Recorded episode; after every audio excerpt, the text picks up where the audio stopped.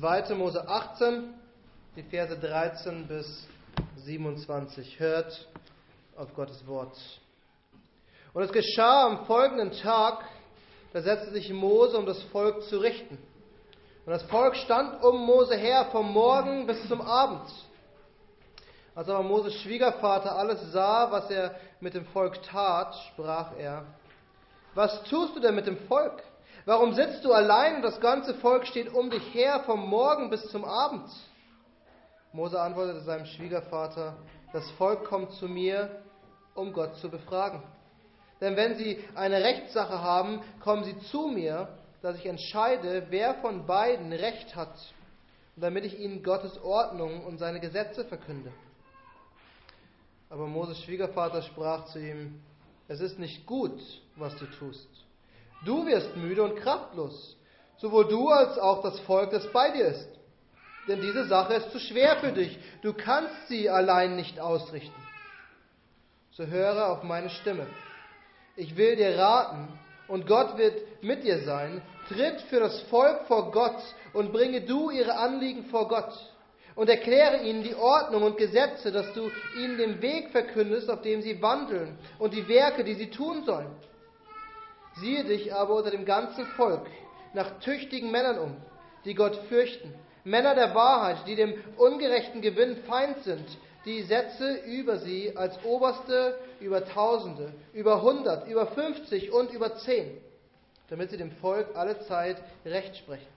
Alle wichtigen Sachen aber sollen sie vor dich bringen. Und alle geringen Sachen sollen sie selbst richten.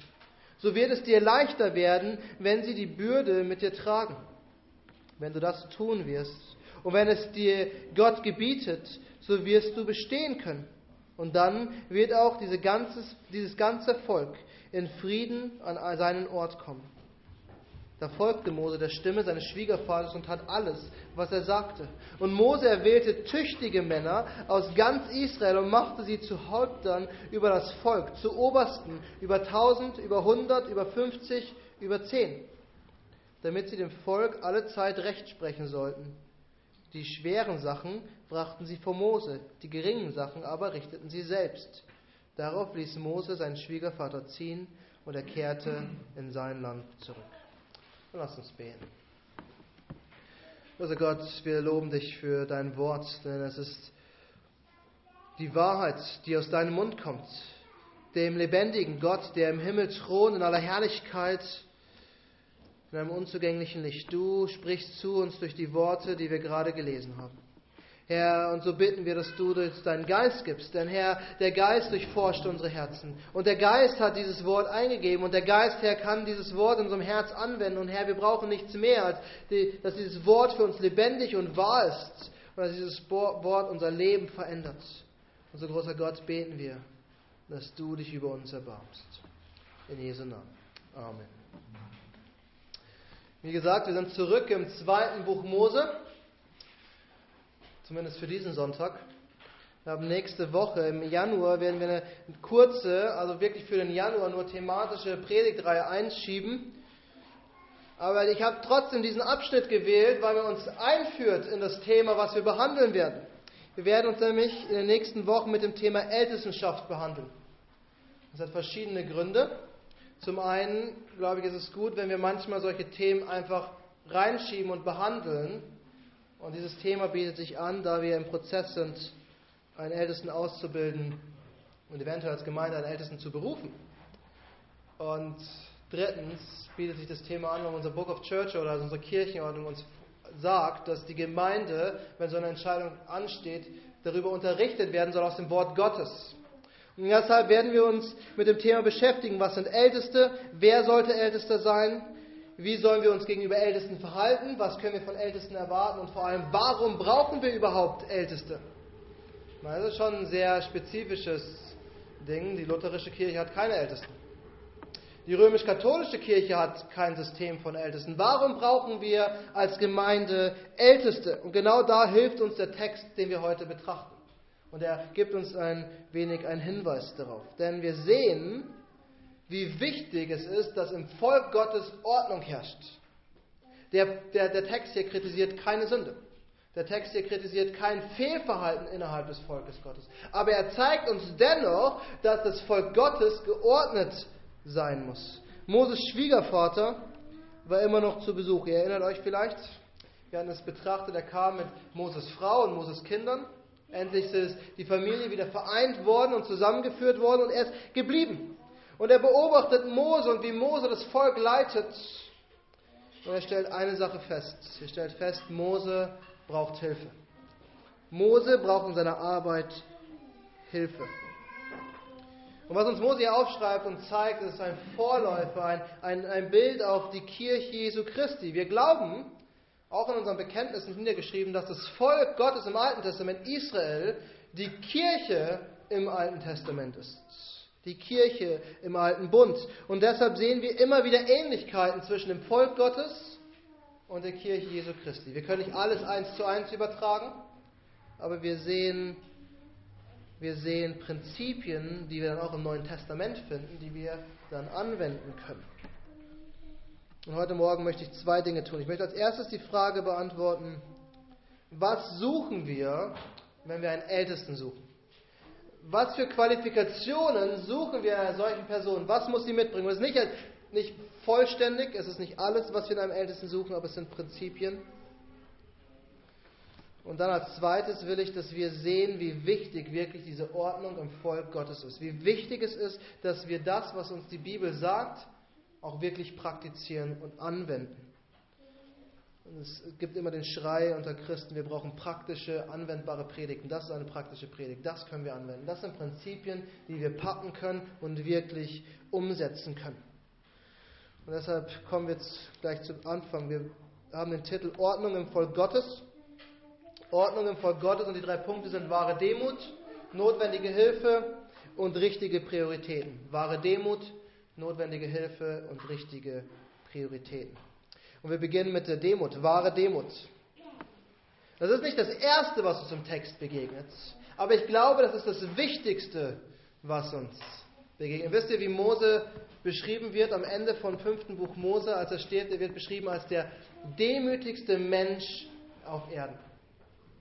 Und das war der Mann, der vom Berg runtergekommen ist und ein goldenes Kalb zerschlagen hat und ins Feuer geworfen hat der so sauer aufs Volk Gottes war, dass er sogar gesündigt hat in seinem Zorn. Aber dieser Mann war der demütigste Mann, der bekannt war. Und diese Demut, die Mose hat, zeigt sich im heutigen Abschnitt. Er zeigt wahre Demut. Er zeigt, wie sehr er auf Hilfe angewiesen ist. Und es zeigt ihnen zwei Dinge, die wir hier sehen. Erstens, er hört auf seinen Schwiegervater und zweitens, er setzt dann die Ältesten im Volk Gottes ein. Und das zeigt den Charakter, den ein Leiter im Volk Gottes haben muss. Und, und das zeigt uns, was wir von den Leuten erwarten sollten, die uns später führen als Gemeinde. Und ich rede jetzt nicht nur von, wir brauchen Ältesten im Jahr 2020. Wir hoffen, dass die Gemeinde existiert, bis Christus wiederkommt. Und wir werden immer wieder vor dem Punkt stehen, dass wir Älteste wählen müssen, wenn die Gemeinde wächst. Und wir werden vor dem Punkt stehen, dass sich Männer herauskristallisieren, die, die den Charakter haben als eines Ältesten. Aber was brauchen wir? Was muss dieser Älteste zeigen? Er muss demütig sein. So wie Mose. In Vers 24 heißt es, da folgte Mose der Stimme seines Schwiegervaters und tat alles, was er sagte. Und bevor wir hier ins Detail gehen, müssen wir eine Sache klären. Der Vers zeigt uns nicht, und das ist wichtig, der Vers sagt uns nicht, dass Mose hilflos war. Und wir dürfen nicht denken, dass Mose hilflos war. Wir dürfen auch nicht denken, dass Mose schwach war. Er war dazu in der Lage, das Volk zu führen. Er war dazu in der Lage, über die Probleme des Volkes zu richten. Aber sein Schwiegervater hat gesehen, dass die Situation nicht optimal war und dass Mose mit Hilfe effektiver sein könnte, dass er mit Hilfe mehr leisten könnte. Dieser Vers zeigt uns genau das Gegenteil von Schwäche, er zeigt uns wahre Stärke. Er zeigt uns diesen starken Führer des Volkes, der genau wusste, wann er wie handeln muss. Und er zeigt, dass Mose verstanden hat, jetzt muss ich handeln, indem ich Hilfe annehme. Und ich denke in meinem Stolz, ich kann es selber schaffen. Er folgt der Stimme seines Schwiegervaters Jetrus, der ihn sogar kritisiert. Könnte man denken. Man könnte denken, er steht von außen da und kommt von außen und sagt, alles, was du machst, ist falsch. Ich glaube nicht, dass es der Fall ist. Und selbst wenn es Kritik ist, ist Mose demütig genug, um diese Kritik anzunehmen und danach zu handeln. Und ich glaube, das zeigt wahre Größe. Und das ist doch das, was wir immer an allen Leuten kritisieren, vor allem an Politikern, weil das Menschen in der Öffentlichkeit sind, die sich hinstellen und so tun, als ob sie die Weisheit mit Löffeln gegessen haben und als ob sie zu jedem Problem eine Antwort kennen würden. Und manchmal würden wir uns wünschen, dass sie einfach sagen, ich weiß nicht, ich brauche Hilfe, ich brauche jemanden, der mir sagt, wie es weitergeht, oder mehrere Leute. Mose ist hier nicht stolz und denkt, es schafft es alleine, sondern er hört auf die Worte seines Schwiegervaters. Er nimmt den Ratschlag, den er bekommt, an. Und ich glaube, das Problem ist, dass wir oft zum Gegenteil neigen. Dass wenn uns jemand einen Ratschlag gibt, wir das als so starke Kritik auffassen, dass wir immer sagen, nein, nein, nein, nein, nein, nein, nein, nein, so kann es nicht sein. Mose war der auserwählte Führer des Volkes. Und wenn Mose etwas gesagt hat, hat das Volk auf ihn gehört. Er hatte Autorität. Das Volk wusste es, dass er derjenige ist, der für sie in Gottes Stelle spricht. Und diese Autorität, das ist das, was wir Menschen lieben. Dass wenn wir was sagen, dass die Menschen auf uns hören. Und dann war Mose wichtig. Denn das ganze Volk kam zu ihm. Er saß dort und das ganze Volk hat sich um ihn gestellt und hat ihn mit ihren Problemen belagert. Und Mose war die Person, die gefragt wurde. Er hat die Ratschläge gegeben. Das ist doch auch das, was wir mögen. Wichtig sein. Dass die Leute unsere Meinung wissen wollen. Und dass die Leute sehen, was wir alles können und was wir alles wissen. Und wie oft denken wir, unsere Meinung muss gehört werden. Und das, was ich sage, das stimmt. Und die Leute müssen danach handeln. Und manchmal denken wir sogar, mein Bibelverständnis ist viel besser als das von meinen Brüdern, deswegen müssen die Leute auf mich hören und mir zuhören. Das Problem ist, dass wir Menschen wichtig sein wollen, dass wir gehört werden wollen. Und Mose hatte beides. Moses hatte die Autorität und er war wichtig. Aber er hat sich daran nicht festgeklammert und hat es nicht als Gegenargument gebracht, sondern er hat auf die Weisheit seines Schwiegervaters gehört. Mose hat genug Demut, um zu zeigen und zu präsentieren, dass er Verbesserungsvorschläge annehmen kann und sie umsetzen kann. Da folgte Mose der Stimme seines Schwiegervaters und tat alles, was er sagte. Das ist wahre Demut. Und das sind die Männer, die wir in unserer Gemeinde brauchen. Das sind die Frauen, die wir in unserer Gemeinde brauchen. Das ist eigentlich eine Charakterbeschreibung, die wir alle an den Tag legen wollten. Demut. Demut. Petrus ermahnt andere Ältesten in der Gemeinde, indem er sagt, die Ältesten, die unter euch sind, ermahne ich als Mitälteste, hütet die Herde Gottes bei euch. Nicht als solche, die über das ihnen zugewiesene herrschen, sondern indem ihr Vorbilder der Herde seid. Der Charakter des Ältesten muss Demut sein und er muss ein Vorbild in dieser Demut für die Gemeinde leiten. Aber es bedeutet auch, dass wir alle Demut zeigen sollten. Dass wir alle Demut zeigen sollten, weil Gott sagt im Jakobusbrief, Gott widersteht dem Hochmütigen, den Demütigen aber gibt er Gnade. Das bedeutet für Ältesten, wenn wir nach Ältesten suchen, dass wir nicht nach Männern suchen, die regieren und die denken, ich, wenn ich die Position des Ältesten habe, dann kann ich die Macht ausnutzen, um meine Ideen durchzubringen. Das bedeutet, wir suchen nach Männern, die mit Liebe und Hingabe das Volk leiten. Und Mose zeigt uns genau diesen Charakterzug. Er zeigt uns, wie sehr er das Volk liebt. wenn Mose das Volk nicht lieben würde, hätte er sich nicht einen ganzen Tag hingesetzt, um ihre Probleme anzuhören. Ich weiß nicht, ob ihr, ob ihr diese Freunde kennt oder diese Verwandten kennt. Sobald man sich mit denen trifft, reden die nur über ihre Probleme. Und es kann anstrengend werden.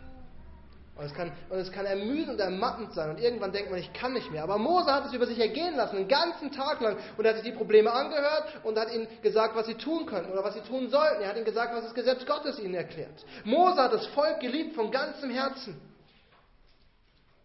Aber er hat das Volk so sehr geliebt, dass er auch weiß, ich bin gar nicht so wichtig. Es geht nicht um mich. Es geht darum, dass dem Volk gut geht. Und deswegen hört er auf den Ratschlag seines Vaters und setzt Älteste ein. Und das ist das, was wir lernen müssen. Demut. Das ist das, was wir brauchen, wenn wir Ältesten suchen. Wir brauchen demütige Älteste. Ähm, wir gewarnt werden, Stolz ist das, was Gott hasst. Aber den Demütigen, der der Demut zeigt, dem zeigt Gott Gnade. Dem, über den erbarmt sich Gott.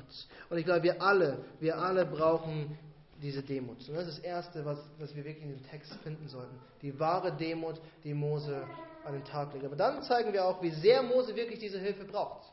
Es wird uns ziemlich deutlich gezeigt. Und das ist unser zweiter Punkt. Wir haben wahre Demut und als zweites notwendige Hilfe. Notwendige Hilfe. Schaut auf Vers 18. Vers 18 ist der Schlüsselvers für uns heute, weil dort sagt Moses Schwiegervater, aus dem Mund von Moses Schwiegervater hören wir die Wahrheit, die wir hören müssen. Dort heißt es, du wirst müde und kraftlos, sowohl du als auch das Volk, das bei dir ist, denn diese Sache ist zu schwer für dich. Du kannst sie alleine nicht ausrichten. Und wir alle kennen diese Situation, oder nicht? Egal, ob es im Beruf ist, vielleicht in der Schule, vielleicht sogar im Haushalt. Wenn die Arbeit zu viel wird, ist das, was unser Körper uns signalisiert, Müdigkeit und Kraftlosigkeit. Wir werden müde und kraftlos, wenn es uns zu viel wird. Wenn uns alles über den Kopf wächst, sind wir manchmal wie gelähmt.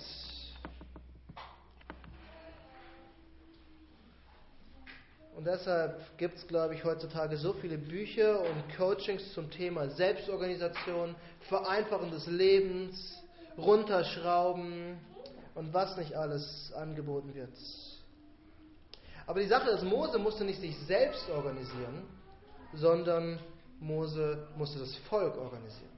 Er brauchte Hilfe, nicht für sein eigenes Leben, sondern für das Volk, was mit ihm war. Und sein Schwiegervater hat das erkannt. Er sagt, du brauchst Hilfe, weil du sonst von den Aufgaben müde und kraftlos wirst.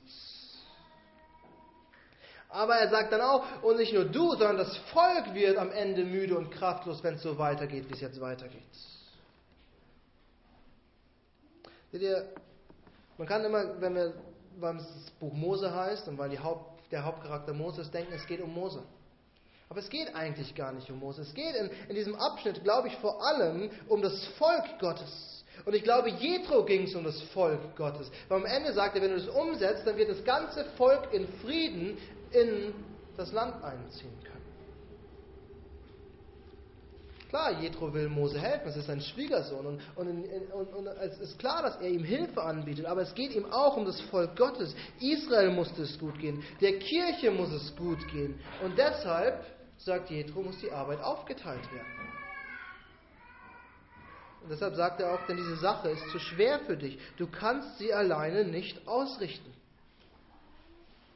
Seht ihr, was, was wir hier im Buch Mose finden, ist, ist wir, es geht hier nicht um einen Luxus ja, es, geht, es geht hier nicht darum, dass das Älteste in der Gemeindearbeit ein nettes Add-on sind, was man hinzufügen kann, damit es besser und schöner ist.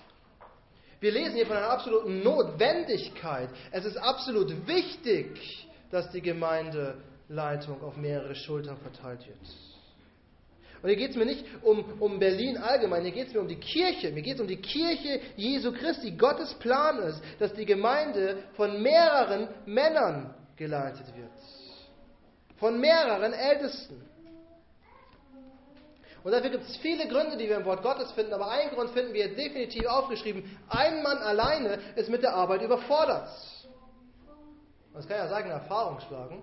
Aber ich bin dankbar, dass ich, auch wenn ich hier in Berlin der Einzige bin, ich alleine für die Gemeinde verantwortlich bin als Ältester.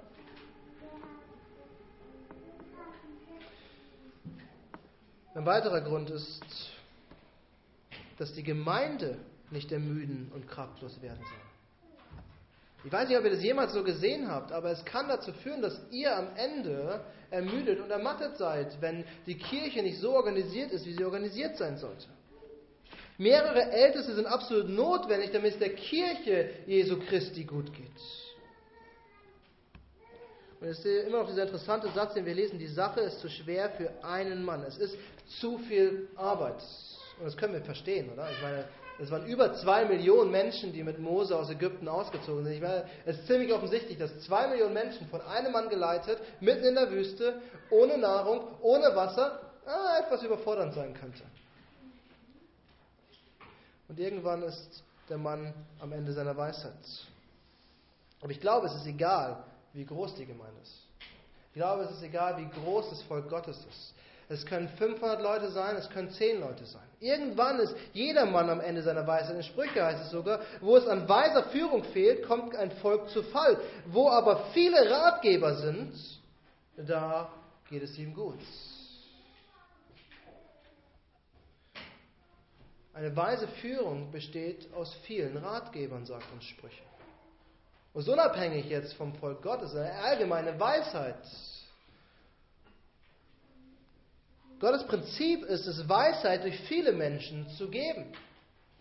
Gottes Prinzip ist es, sein Volk durch viele weise Männer zu führen.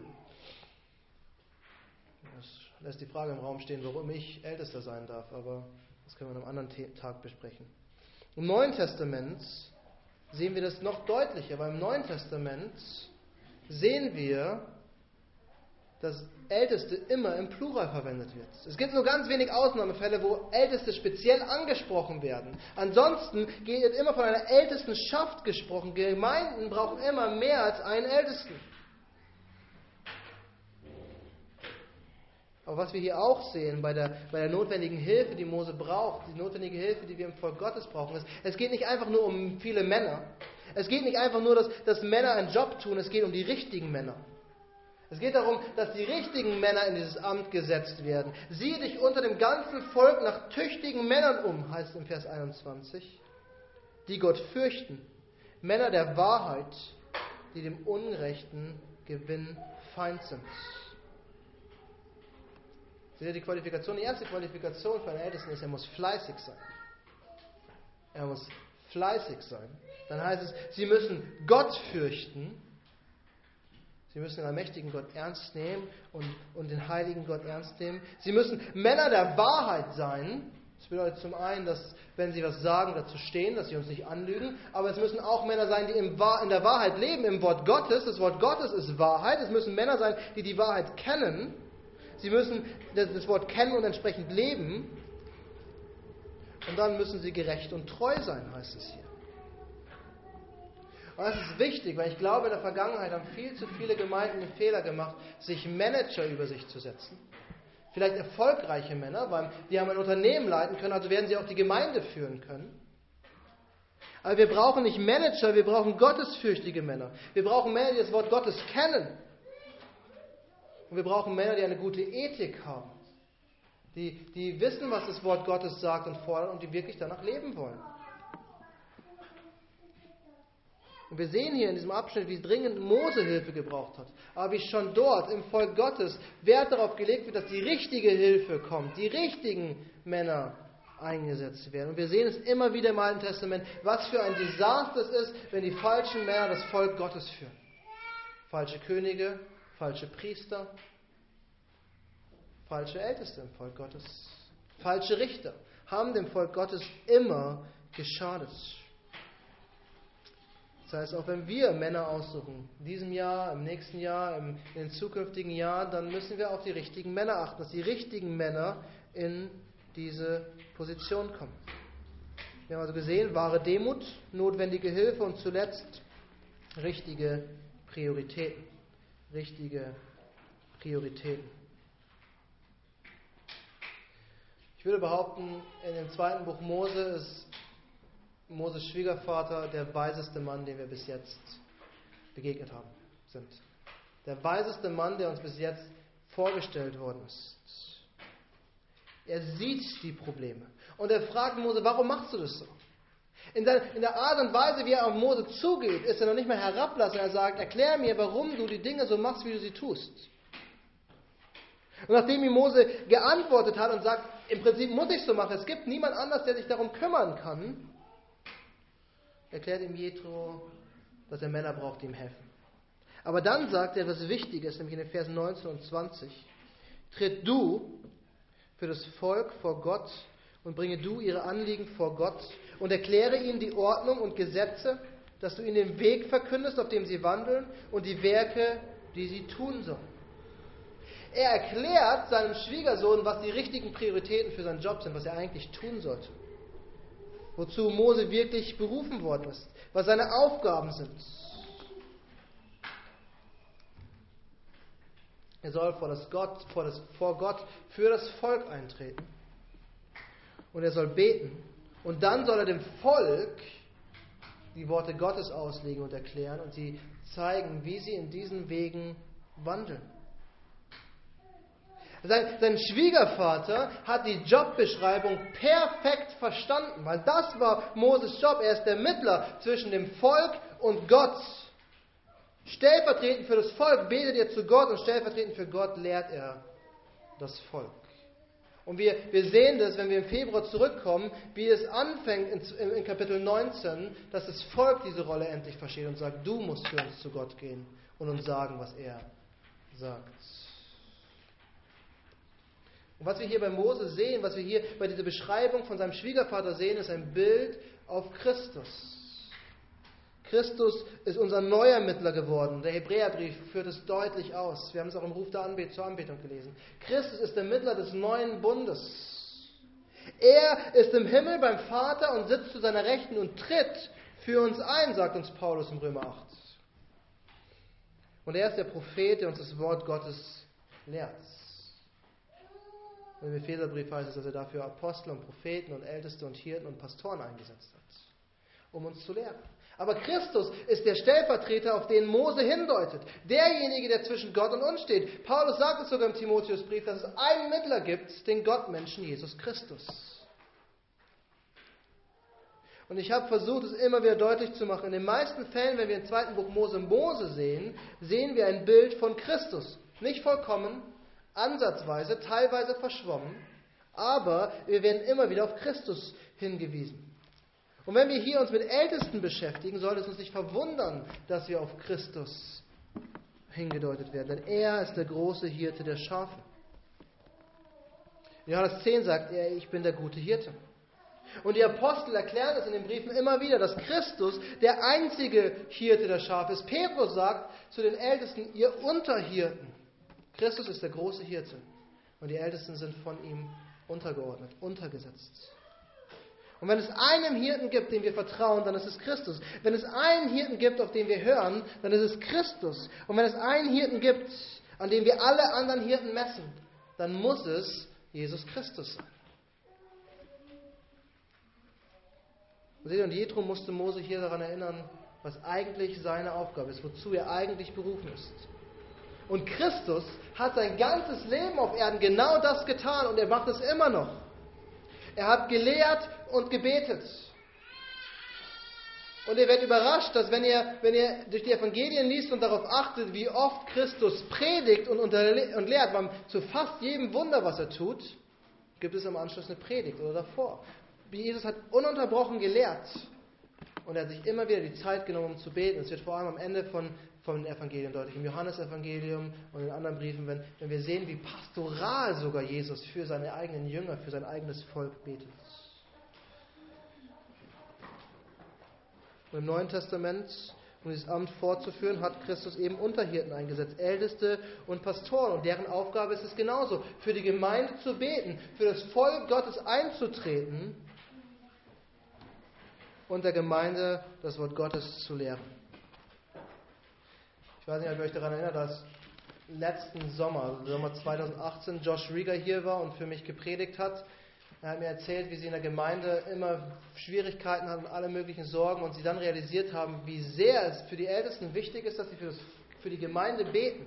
Und die haben sich als Ältestenschaft intensive Gebetszeiten gesetzt, um für die Gemeinde zu beten. Und es hat sich einiges geändert. Gott hat die Gebete erhört. Wir dürfen nicht so denken, dass das, was Gott in seinem Wort einsetzt, nicht funktioniert. Und ich kann euch nur ermutigen, wenn es Gebetsanliegen gibt, bringt sie mir.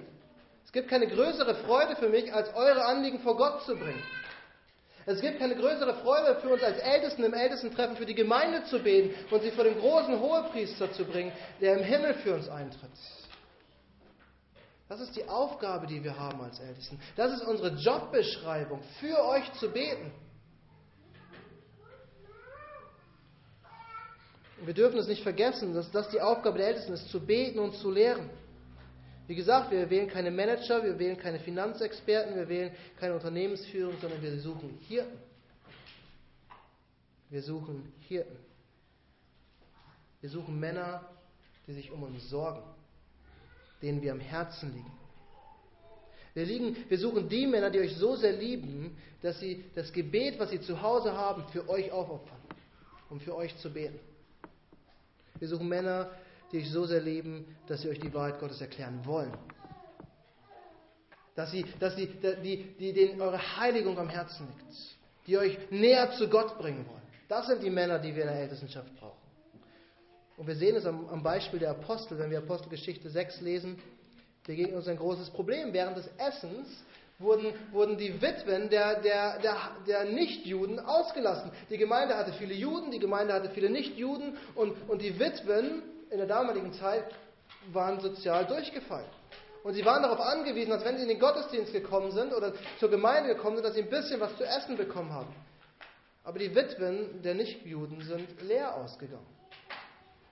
Und das Problem wurde zu den Aposteln gebracht. Das Interessante ist, die Apostel haben sich um die Witwen gesorgt, aber sie haben nicht angefangen, deren Essen zu organisieren. Stattdessen haben sie zur Gemeinde gesagt, ihr sucht sieben Männer aus, die sich darum kümmern, dass alle gleich viel und gleichberechtigt Essen bekommen. Und dann sagen die Apostel, wir aber wollen beständig im Gebet und im Dienst des Wortes bleiben. Die Apostel haben schon verstanden.